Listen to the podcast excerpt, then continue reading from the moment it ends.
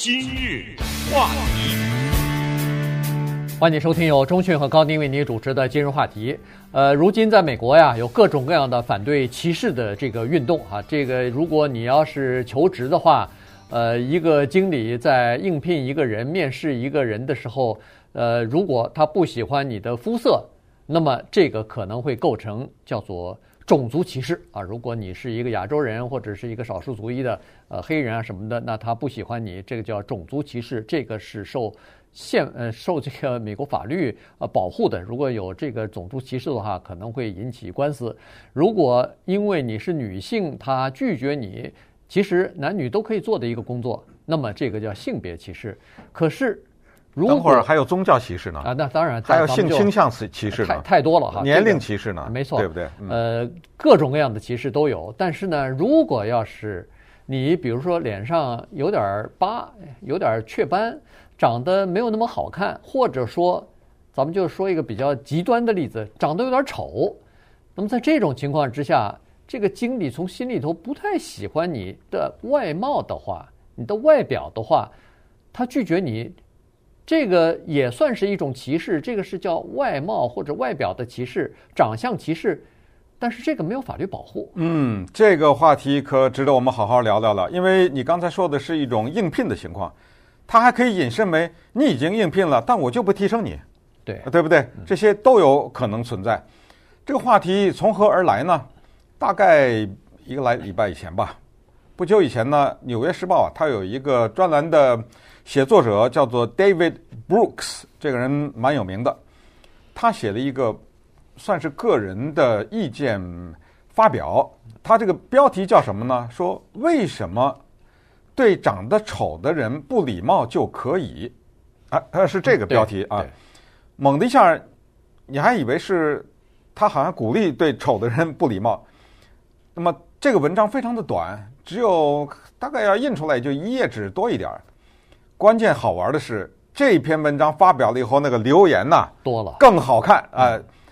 跟在这个后面，我们叫做跟贴，好看极了。这个文章呢，就起到了一个抛砖引玉，或者你可以说抛玉引砖都可以，因为人家毕竟是大家嘛，对不对？对，起到了这样的一个作用。短短的豆腐块大的一块文章呢，引发了很多人对这个问题的想法，这就说明什么？就敲到了痛处。也就是说呢。他激发了一些人的共鸣，这些人有话说，他非说不可。呃，说实话，我后来都想留言，但是后来我觉得呢，因为《纽约时报》把那个留言给发表了，那我相信他不会再发表第二批了，知道吗？我就算了。但是等一下，我把我要给他的留言在这儿留在节目当中。所以呢，在这个文章发表之后呢，今日话题的这两个主持人呢。也被引出来了，我们两个呢也是借题发挥一下，因为这个话题特别的有趣，也特别的广泛。反正我们就随着我们的生活的一些经验呐、一些观察等等呢，我们就漫天的就今天跟大家就聊聊这个话题。当然，先打个预防针啊，就是因为我们今天说的是一个相貌歧视，那么讲这个问题呢，我们两个都有点负罪感啊，因为在。华语电视或者 YouTube 上呢，都可以看到，我们主要是长得太帅了，所以呢，所以在这个问题上，我们不太好意思哈，好像因为我们长得太帅，没有被人歧视过嘛，你知道吗？所以没有什么太大的发言权。但是请大家原谅一下啊，这是天生的，这个没有办法。所以我们今天呢，开玩笑啊，我们今天呢就来看一看这个问题，从几个角度啊，我们慢慢的跟大家聊。对。呃，是这样子，我们生活在这样的一个世界里边，就是说，充满着各种各样的歧视。我们尽管非常讨厌，呃，这种各种各样的歧视，但是我们没有办法，就是生活在这样的一个充满歧视的这个社会当中啊。其实，说实话，不自觉的，我们自己或多或少的对某些东西也有歧视。绝对的。对，所以就说你不喜欢的东西，它可能就是就是某种歧视嘛，对吧？所以呢。在这种情况之下呢，我们必须要把这个，呃，这个长相的这个歧视呢，也说道说道。原因是这样子的，现在人们发现说，一个长得就说咱们说颜值比较高的一个人呢，他从小到大就受尽了人们的赞扬和礼遇啊，也就是说，他从上学的时候开始，可能从小学、中学就开始了。一个长得可爱的孩子，呃，不管男孩儿女孩儿，长得漂亮的人，他从老师就开始喜欢他，给他各种各样的机会。然后到工作的时候，上司又给他各种各样的机会。所以你可以想象得出来，一个人这求职的时候，如果你是一个长相比较吸引人的话，或者说颜值比较高的话，那不管男的女的啊，长得顺眼，长得漂亮，那么这样你。面试的机会就比较多，而且面试被录取的机会也比较多。而进入职场以后，你被提拔、提升的机会，职场的这个生涯也比较顺利。呃，在学术界也是这样子。如果你是长得呃漂亮或者是体面的话，那么你的那个研究的文章发表的次数就会多一点儿。呃，再加上现在就不用更说了，现在这个网络时代，你只要人还没见呢，一张照片或者一个什么东西传过来以后。对方莫名其妙的就对你产生好感了，所以这种东西是太多了，而且这个歧视是有非常直接的经济方面的后果的。人们做过一个试验，在一九九十年代的时候，心理学家和社会学家做过试验，就拿全美国三分之一前三分之一算是长得体面的人吧，还不能说是长得非常漂亮的，就是体面的人和那个长得稍微寒碜一点的后。七分之一的美国的人啊，进行了一个比较，发现他们之间的收入的差距，这一生当中大概是差百分之十到百分之十五，也就是说，一生当中这个差距可能会差到二十五万。嗯，呃，我们来就这个切入，就从收入或者说他的外貌对他的影响来切入。首先呢，我们讲什么叫做美人光环效应，当然我们也知道。一旦有光环效应呢，有的时候它还有一个相反的效用。所谓光环效应，就是一个长得好看的人，我们在这里一律把男女都算在一起了啊。他能够有五大优势：第一，他什么话都不说，就给人一种感觉，这个人可信。长得这样的人怎么可以撒谎呢？对不对？哎，第一叫做可信。第二呢，叫有能力。长得这么漂亮的人，不会是很蠢吧？知道吗？这就是先入为主的第二，第三，这个人友善。一个长得好看的人，只要轻轻对你一笑，你就崩溃了，你知道吗？哎，这个人他一定是很友善。第四，这个人呢，一定是招人喜欢，那这百分之百的，对不对？这个根本不用说的。那么第五呢，就是这个人也肯定很聪明。所以就是这五大特征啊，可信、有能力、很友好、很招人喜欢，而且很聪明。当然，我刚才说的反是什么呢？就刚才我们一开头说的开玩笑，说我和高宁多帅啊，是吧？这个实际上咱们也是一种酸葡萄心理啊。什么叫酸葡萄心理呢？大家对美国文化比较熟的话，都知道有一种玩笑，有一系列玩笑叫 blonde jokes，就是这一系列玩笑全是嘲讽金发美女的。其实我们在。我们的文化当中也流行着这种话，什么“美女无脑”啊什么的，也流行着花瓶效应。呃，花瓶效应啊，什么这种话也有。也就是说呢，刚才说的这个美人的五大效应，或者叫做光环效应呢，是存在的。但是呢，由于这个社会上毕竟他们是少数，所以他们在某种程度上被另外一种歧视，就是当做笑柄，你知道吗？哎，我们拿他们开玩笑。但是开玩笑归开玩笑，他那个便宜。可是真的占了啊！而且呢，刚才说的它这个光环效应是五大特征嘛，这个光环还有一个深严的特征，那就是如果有一天他真的违背了上面那五个，他既不可信也不可爱，同时呢也很蠢或者怎么样的话，而且他做了一件非常坏的事情，你知道吗？我们更愿意原谅一个长得好看的人。你说说这个世道对不对？你别的就不说。听我们收音机的、看我们电视的美女们，你有没有被警察拦住以后，后来不给你开罚单？嗯，对不对？警察看你，你对他笑一笑，算了算了，警告一下，对不对？对。反正我每次开车都被罚开罚，没有。呃，就是说，我刚才说开罚单只是个小意思。你在生活中做了错事被原谅的机会，你告诉我多不多？对不对？哎，那么稍待一会儿呢，我们就沿着这个话题往下走，看看今天能够带我们走多远。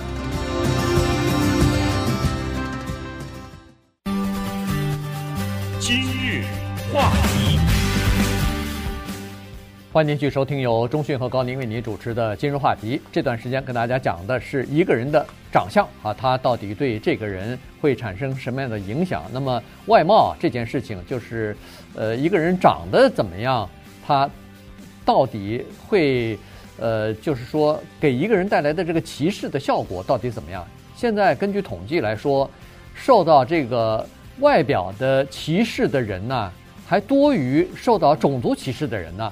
而且这个影响呢，居然就是在经济方面的影响呢，居然据说是超过种族歧视造成的这个经济方面的冲击和影响，所以这个就引起人们的注意了。但是这事儿呢，就是说你又没有办法来，呃，叫别人说你不能歧视，你不能歧视一个长得不好看的人啊，你不能歧视呃一个脸上有呃麻子或者是有。呃，这种呃，这个粉刺的人啊什么的，原因是这样子，原因是有的时候啊，我们对这些人的呃歧视或者是不喜欢看了他呃觉得不讨人喜欢的这个这张面孔以后呢，你做出的决定是无意识的，也就是说你并不知道你是在已经有歧视了，因为我们呃根据这个很多的社会实验来发现呢，说一个人啊看。人一眼就已经把对方的这个人已经给定性的这个情况呢，据说只有四十毫秒，就是一眨眼的功夫。嗯，你一看这个人，你就知道，或者说你大脑里头就做出一个判断来：哦，这是一个靠得住的人，这是一个有学问的人，这是一个读过书的人，以或者说这是个小流氓啊，这是一个不可信的人呐。于是。你的这个印象将决定你接下来跟他打交道的时候，如果你是个银行家的话，他来取贷款，那么你马上就决定这个人看来我要想方设法要拒绝他，原因是这人看上去靠不住，啊，或者说，呃，这个人呃是一个不值得信任的人，你你这样的话，你看从贷款也好，呃，从这个呃求婚择偶见那个自己的丈母娘。呃，求婚的时候，你长得干干净净、漂漂亮亮的，人家也愿意喜欢你啊，马上就一看就对眼了。可是问题，你如果那个长相不太讨人喜欢的话，你连丈母娘、老丈人大概都不太喜欢你，所以这个是一个，这个是一个挺大的问题。那么，什么叫做漂亮呢？其实以前我们在今日话题当中曾经讲过，所谓的漂亮或者是吸引人呢，就是说一个人的这个脸呢是属于五官呢是属于对称的。他如果要是比较对称的话，基本上人就看得比较顺眼了。那没办法，我长得不对称怎么办呢？对，对不对？这这个东西不是不赖自己啊。那么说到这个呢，一个人的脸呢，这个我相信大家都听过很多关于这方面的说法。不过为了做节目啊，咱再重复一下，有个留言不知道是真的假的，是说呢，林肯说过这样的一些话。他说呢，上帝一定是喜欢相貌普通的人，为什么呢？你看他造的人多数是这样啊，对不对？对，也就是两极的人都比较少，特别丑的人和特别好看的人都比较少，大量的人在中间。林肯说过另外一个名言，经常被引用，但是说实话，我也不知道这句话他历史根据到底有多么的真实。是说他的一个内阁的成员给他推荐一个人，一个男的，让他任命一个职务。那么林肯呢？当时随口一说啊，说我不喜欢他的脸，哇，这绝对的歧视啊，对不对？然后他的这个内阁官员呢，马上说：“哎，他的脸他不负责呀，那意思就是他爹妈负责呀。”对，这时候林肯说了经常被引用的那句话，就是任何一个人过了四十岁，他要为自己的脸或者说为自己的长相负责。你说这话有没有点道理呢？等会儿咱们再说啊，稍微想一想。后来有一个著名的时装设计师叫 Coco Chanel，大家都听过他的那个名牌啊，他也说过这种话。他这种人呢，他观察很多人，我相信，因为他是在时装界，他观察很多特别漂亮的人，男的女的。他说，一个人二十岁以前的长相是老天爷负责，三十岁以前的长相呢是你的生活负责。你比如说你穷困，对不对？或者你发达，这是你的生活。负责，但是说到了五十岁呢，您自己负责。有的人可能还想不通，他我长得这个样子，怎么叫我自己负责呀？其实很容易想通啊。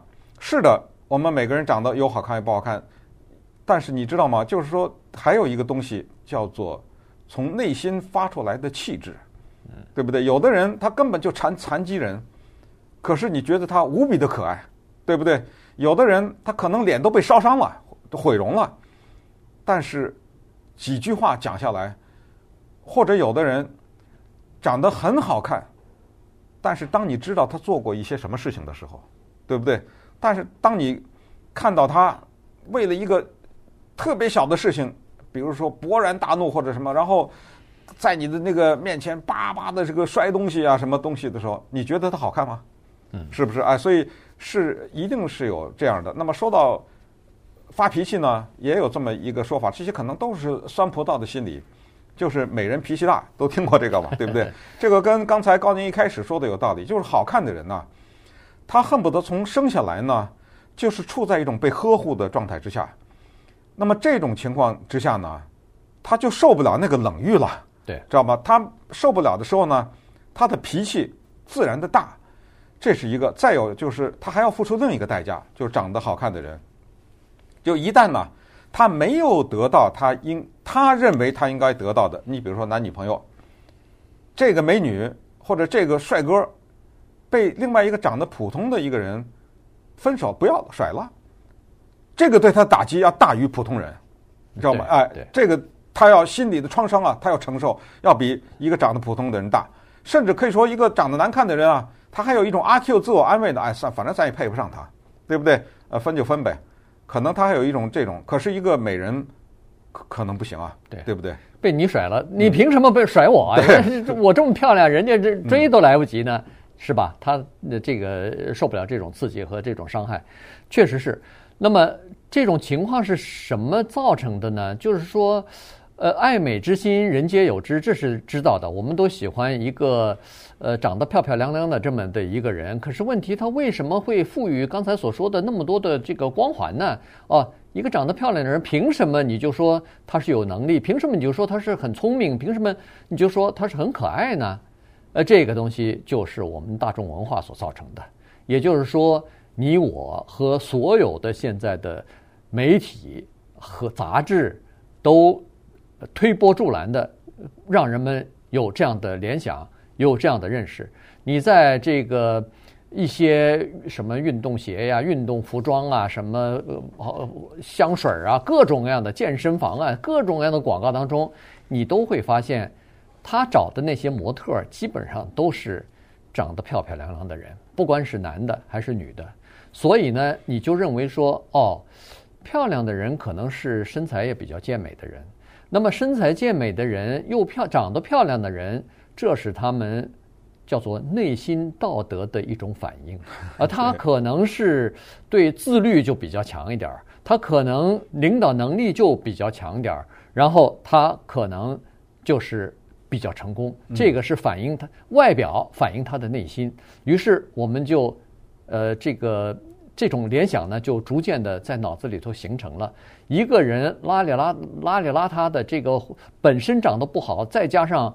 比如说不注重不注重自己的体型，比如说不注重自己的穿着，那么于是人们就自然而然地联想起来，这个人一定是一个自律性比较差的人，这个人一定是，呃，这个道德也好，什么也好，他可能是比较弱的这么一个人，或者说是来自于一个比较，呃，比较低的这么一个社会环境当中的，或者生活在这样的一个社会环境当中的人。于是你看，这样联这种联想呢，他就在我们看一个人的第一眼的时候，他已经在你的脑脑海当中出现了。对，最新一期的美国社会学学刊刊登了三个研究机构的三个学者的一个大型的研究报告。这个研究报告就是把长相和族裔受到的歧视做一个对比。这个结果你可能想不到。今日话题，欢迎继续收听由中讯和高宁为您主持的今日话题。今天呢，跟大家来聊长相的问题哈。这个呢，我们原来考虑是两节就够了，但是没有办法，这个话题呢实在太大，而且呢，呃，我们刚才说过，David Brooks 他的这篇文章呢引起了非常多的反响，很多人呃。在他们的留言当中呢，也提出来非常有意思的，那留言极棒啊！对，我觉得，我觉得有的说的都比他说的好，没错？没错，就是说有很多不同的角度，有的时候你没想到，但是有某些人就想到了啊。所以呢，呃，待会儿我们会把这些留言挑一些比较呃有代表性的，跟大家稍微的来讲一下。那么还是啊，在说到这个呃长相的时候呢，呃，人们你自己说实话，呃，平心的问一下自己，你到底也是不是也有这方面的？呃，也有这方面的这种倾向吧。有，我觉得这个其实不很自然了，接受了，我们就得接受，因为这个东西没办法。对，我觉得是每个人大概都会或多或少的都会有哈，所以呢，这个就是你你比如说，他说的很很有道理，他说这个一个人的长相，他不光是成年人有，据说是婴儿都有，三四岁的孩子他都知道他喜欢什么样的人。哪怕是这个人，他第一次见面，他都会有的。我我们每个人大概都会有这种经历，就是说，一个孩子有的时候你要抱他的时候，是一个陌生人啊，朋友朋友的孩子，他就会跟你去。有的人你想抱他，他马上就哭，是，所以他本身就有这个呃辨别一个人的外表的这个能力。否则的话，你怎么解释呢？你从来没见过这个人，你凭什么解释说他他他不喜欢你是什么原因呢？哎，他就是他有这个长相，而且呢，有非常多的观察，就是说，一个人长得漂亮，他马上就会突出在一群人当中，只要有一个人长得特别漂亮的话，你大家的眼睛和目光马上就会集中在这个人的身上，而不会而而不会是集中在那个长相一般的人身上。而且呢，这些人的长相长得漂亮的话，你很容易就记住他的面孔。有很多人啊。说是哎呀，咱们以前见过一两年之前见过，但是我忘记了在 party 上。我告诉你，忘记是因为你的长相太平凡了。如果要是一个美女，你见过的话，你很难忘记。嗯，那刚才说到的最新一期的美国社会学学刊的研究的结果，跟大家讲一下啊。这个研究结果呢，是由呃三个不同的学府的三个学者联合做的，而且做的是蛮大的一个研究。他们专门是研究什么东西呢？我们知道都有歧视嘛，刚才说的种族啊、年龄啊、宗教啊，什么各种各样的歧视。他们把种族歧视和相貌歧视并列，然后看一看哪一方面受到的歧视更大一点。那自然而然我们会想到种族歧视嘛，对不对？种族歧视是因为这个东西就跟后天没关系了。对不对？这这个后天没法改了。我生了黑人，我就是黑人；我生来是一个华人的长相，我就是个华人的长相，这是没法改的。我连那个化妆我都改不了，对不对？对，没办法的。好，结果惊奇的发现，对长相的歧视要高于对族裔的歧视，而且最吃亏的就是你又有族裔的问题，又有长相的问题。这是什么人？他们这三个学者调查就是黑人女性。对最不利就是你又是黑人又是女的，说难听，你再胖点儿，完了。结果他们的这个研究啊，有一个特别具体的数字，就是不是黑人女性啊，就是长相歧视、相貌歧视的人，被歧视的人的吃亏在什么地方呢？他是那个长得好的那个人的收入呢，每一块钱，那个长得好的人每收入一块钱呢，他只能拿到六毛三。嗯，在一块钱里面就差了三毛七。一个人的收入可不是一块钱呐，呃，对不对？呃，所以在这种情况之下，我们可以知道，你把它乘以十块、二十块或者多少块钱的话，那可就是百分之三十七了。百分之三十，这个一按万的收入的话，这差好几千呐，对不对？嗯、对对对。所以呢，刚才说的是差差距平均是百分之十到百分之十五，这还少说了呢。对啊，对他们的、嗯、根据他们的调查，可能还。高于这个数字呢，所以这个差距呢，已经高于种族歧视所造成的收入的差距了。这个就是相貌之间的这个歧视啊所造成的。但是呢，以貌取人，这这不受任何法律的这个约束或者是斥责呀。而且一个人长得好看和不好看，什么样的人叫做好看？除了当然刚刚才我们所说的这个标准的东西就是对称之外。很多都是社会的的这个媒体、社会的大众的文化所形成的。为什么为什么说啊？这个大众文化，我们在电视当中，在电视呃，在电影里头，在杂志上，在看板上看到的都是，比如说是白人的女性，瘦瘦的那种。那他就觉得，呃，久而久之，你看的这个东西多了以后，你就觉得这就是美的标准啊。所以他把这个标准设定好了，然后大家就朝这个模板去靠吧。对，那么第一个留言呢，我们就发现极棒啊，这个人的留言，他就是他是那个堪萨斯城的，就密苏里堪萨斯。密苏里州堪萨斯城的这么一个叫 Vance Kelly 这么一个人的留言，他说：“你歧视黑人，他有一个组织代黑替黑人讲话，对黑人民权组织，大家举着牌子上游街游行。你歧视同性恋，有同性恋人上街游行；你歧视女性，有女性上街游行；你歧视丑人，他说对不起啊，没有这样一个组织，因为当你游行的那一秒钟，你不就向全世界宣布说我很丑吗？”对，谁愿意承认呢？承认这个呢？所以这个叫做丑人哑巴亏。这我想起中国作家周立波，呃，不是说相声的那个周立波啊，是中比他早以前的一个中国的湖南的作家周立波，他写的什么《山乡巨变》呐，什么之类的这种小说了哈。他说过一个很好的话，在谈到创作的语言的问题，他说一个很有名的话，他说有一些东西在创作上呢，真的他只能割爱，因为语言啊。不能穿透。他说：“我们湖南有一句特别形象的话，就是一个和尚把肉丢了，他要找，他不能说呀，你知道吗？”对。他说：“这有一句家乡话，可是这写不出来啊，在纸上翻译成国语普通话没有啊。”他说：“有的时候我要表达这个东西的时候，我就只好割爱了，只好用别的说法。”他说：“但是要用我们湖南话说呢，有一个特别标准的，谁都一听都明白，叫做和尚找肉，他又想找。”又不能说，你知道吗？因为和尚不不应该吃肉，他不能吃肉啊。呃，他偷偷的吃了，他肉丢了，他不能说呀。呃，就这么形象。所以这个第一个人的留言就是这样，特别的棒。他就说：“谁为我们代言？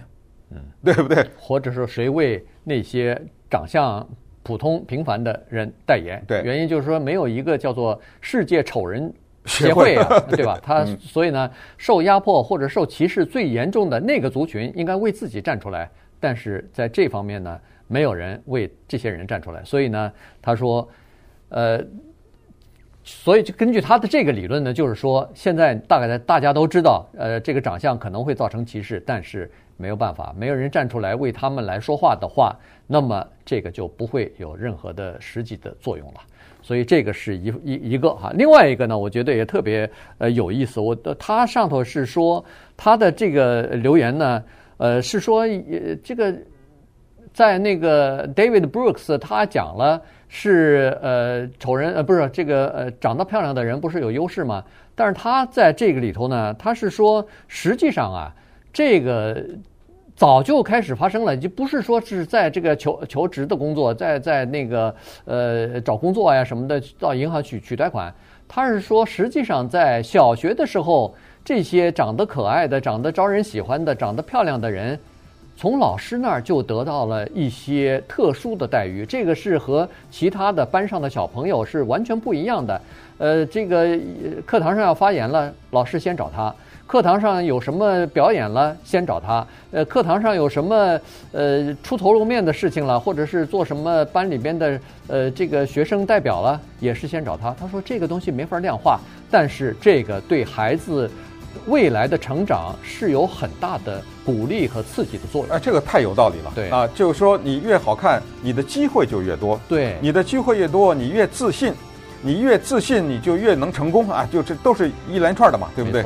所以这个留言也很棒，就是说，不是说只要长得好看的人就有能力，而是说他的能力是哪儿来的？是老师给的，是不是？说实话，闹不好连家长都偏心呐，对不对？自己爸妈都偏心呐。好，那么稍等，我们再看一看。另外的一些留言呢，也是啊，非常的一针见血的。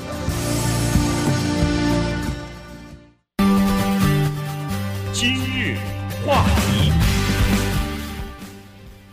欢迎继续收听由中讯和高宁为您主持的今日话题。这段时间呢，我们跟大家聊的是《纽约时报》的一篇呃，这个文章啊，这个文章呢是由他们的一个专栏的作家吧，叫 David Brooks，他所写的就是呃人类的这个歧视的问题啊。他主要讲的是外表的这个歧视，长相的这个歧视啊。所以呢，呃，我们稍微的聊一下这个事儿，因为每个人心里头都有自己的呃一种偏偏好吧，这种偏好实际上就是歧视。呃，于是呢，他主要讲的是这个外表的歧视，这个和种族还没有什么关系，但是呢，它是普遍存在的。那么有很多留言呢，就非常的棒啊。其中有一个留言，我是觉得非常好，他就说，在这个歧视的社会当中，我们有各种各样的歧视，包括歧视。呃，刚才说的什么歧视、种族歧视啊、性别歧视啊、同性恋的歧视啊，呃，这个对肥胖的人的歧视、对残残疾人的歧视等等，现在又加了一个类别，叫对长相平凡的人的歧视啊，外表的这个歧视。他说这个东西啊，要稍微的注意一下，因为这个东西很可能会造成一种什么情况呢？会造成整个的社会你无所适从，因为。你长得不好看会受到歧视。那好了，中迅喜欢有音乐细胞的人，因为他自己什么弹拉说唱的都可以。好了，那不会音乐的人，哎，我先给你唱一段。对，不会音乐的人是不是就在中迅那儿受到歧视呢？对，那这个留言非常好。他说，谁都喜欢笑容满面的人，只是一边一般的情况下啊，某些时候我们不喜欢笑，对不对？谁都喜欢笑容满面的人。这是不是意味着我们歧视不爱笑的人呢？对啊，对不对？对，他这个引申了。你刚才说到那个音乐啊什么之类的，有幽默感，有一个人有幽默感，大家喜欢他；另外一个人没有，大家歧视他，对不对？你这是歧视没有幽默感啊等等。是的，他说的这个有道理，但是这些呢，对不起，这就是残酷的现实，这个没法纠正了，已经。凭什么你不让我喜欢笑的人呢？我就是不喜欢不笑的人呢？嗯，对，对不对？对。但是你不要把它变成行为，就是说，这工作啊，本来是一视同仁，哎，我看谁喜欢笑，我就分给谁。本来那个不笑的人能力更强，哎，这个就不行了，这个就是歧视了嘛，它就量化了，对不对？还有刚才说的那个长相好看的人从小就受到呵护的这个，他有一个反证也成立，就是一个人长得难看呐。他从小就不被家长、不被老师、不被什么同学注意的话，你知道他又产生什么？他就回避着，叫做丑人回避注意力，低着头，对不对？能躲就躲，能不参加就不参加。缺乏缺乏自信，缺乏自信，他就向另一个方向走了嘛。对。哎呀，不小心很胖，对不对？被人家起外号，一上学被人家什么的，他就往另外一个方向。而这种呢，有的很多的时候是处在一种低收入的阶层里面，会有这个情况。哎，请允许我再次引用杨安泽，我还剩四次机会啊！我之前跟大家引用杨安泽那本书《对普通人发动的战争》，特别棒，因为它里面的涵盖的内容特别的广。它里面有一段写的，我认为很精彩。他就是说呢，他说我小的时候啊，所有的人都知道一个事实，我们把它当真理看，就是长得好看和聪明是反比。对，他说长得越好看的人越不聪明。大家听过一句话叫“台大无美女”吗？对不对？我们也可以把它翻译成“清华无美女”。对，你到清华去走走看看，对不对？有没有道理？有道理。因为美女学什么学习啊？分心的事儿太多了，从小到大，他根本没办法专心学习啊。杨安泽说：“这是我们小时候长大的。”他说：“现在你再看看呢，叫做长得好看的人，用一句老百姓话叫扎堆儿，是什么呢？”他说：“因为大家啊，在培养孩子的时候呢，都是拼命的往名校，然后在找那个男女朋友的时候呢，也都找自己同样阶级的。同样，他说社会上发生了一个很奇怪的变化，就是在学校里成绩好的人也开始长得好看了。嗯，是因为某一些，他说某一些城市、某一些社区，这有什么问题？没有问题。但是他啪的一下话锋一转，他的真正想说的是下面这句话。”就是你注意一下，美国的社会当中的有钱的那个阶层，或者那些城市那些区，的确是个个成绩优秀，而且个个长得拿得出来。嗯，他说，但是这一代人有一个问题，就是他们越来越看不起比他们低的人，因为他们的优越感太强。当他们越来越缺乏同情心的时候，他们除了对低收入的人有歧视，他对长得难看的人也有歧视，因为他从小到大环顾四周都是长得跟自己差不多的人，哎，甚至个子都很高啊，什么之类的，他就开始对那些人的同情心越来越少。那么这样的话，他一代一代传下去的话，这个社会的两极分化就会更加的严重。他比较在意的是这个东西，知道吗？所以这个有没有点道理呢？还有还也有点道理。再很快讲一下之前跟大家也说过的，在讲那个哈尔滨龙人的时候介绍的那那本书叫《智人》里面，那个作者呃 Harari 哈呃 Yuval Harari 他也说，他说未来社会一大矛盾，你真的不可以思议，就是这种人类学家、历史学家他能看得这么远。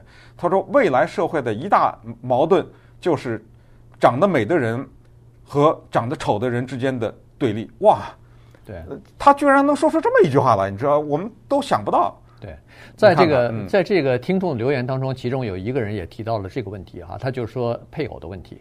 呃，这个美女啊，颜值高的这个女性呢，是属于叫做稀缺产品吧，稀缺的资源。嗯、那么富有的人或者说是有权有势的人吧，这些人他体现自己价值的地方呢，就叫做获得更多的稀缺的资源，其中美女就是一个。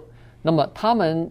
其实不管男和女，呃，咱们没有呃超级富豪，没有这种资产什么的全是，你也喜欢找一个配偶是漂亮的呀，这是肯定的。嗯。但是他是说，他是透过这个，他不是说因为这个配偶比较漂亮，呃，吃早餐的时候这个看上去就恨不得，呃，这这叫什么？就就就赏心悦目啊。但是他是说，这个是为了下一代，也就是说，你可以看得出来，如果一个超级富豪他。找了一个美女，接下来他的子女又找美女的话，嗯、逐渐慢慢的，他这个家族后面的孩子就会，似乎就是因为遗传的关系，就会越长越好看。对，就是这种关系。那这样呢就造成了这个阶级之间的这个差距，也就从这方面呢就体会出来了哈。所以这个是你你不承认不行啊，确实是这样的。嗯、对，那么最后一个留言呢，是今天节目的收尾。那觉得我们我们觉得。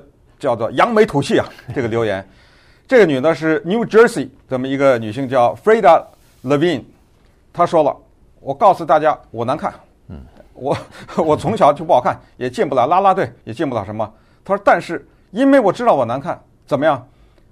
老子发愤图强啊，对不对？更努力，我更努力了，因为我不靠努力，光靠我外表啥也得不到啊。”对，她说：“我发愤图强，结果在我四十岁的时候。”怎么样？我成功了，嗯，啊，我要什么有什么，对不对？我要钱有钱，我就是各方面都做得非常的满意。然后我再回头望一望，当年在我在学校里面风光的那些啦啦队的，那些什么在舞场上飞舞的那些漂亮的呢，个个没成功。